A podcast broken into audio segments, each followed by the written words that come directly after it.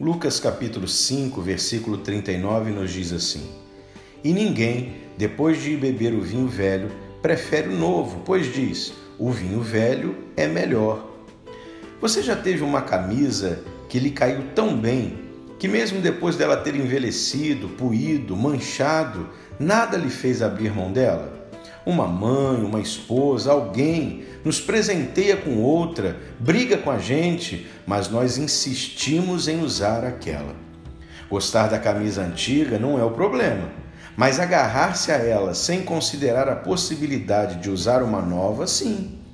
Os fariseus criticavam a Jesus porque ele representava uma novidade que eles não queriam viver.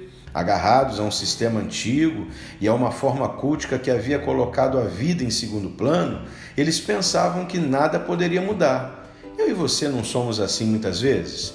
O fundador da igreja Houston, Brian Houston, diz que a mensagem de Jesus Cristo é eterna, sendo tão relevante hoje como era há dois mil anos.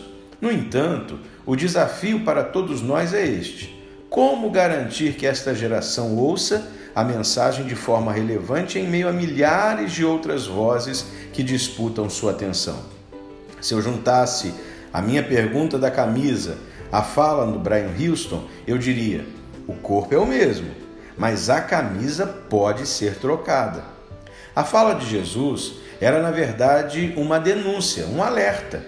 Muitos estavam tão focados ao vinho velho que nem consideravam a possibilidade de existir um novo. Tradições são importantes, mas tradicionalismo ingessa. Que o Senhor nos livre de estarmos agarrados a tradicionalismos mortos, desprezando o novo que Deus quer realizar. Eu sou o pastor Giovanni, que Deus te abençoe e te dê um dia extraordinário.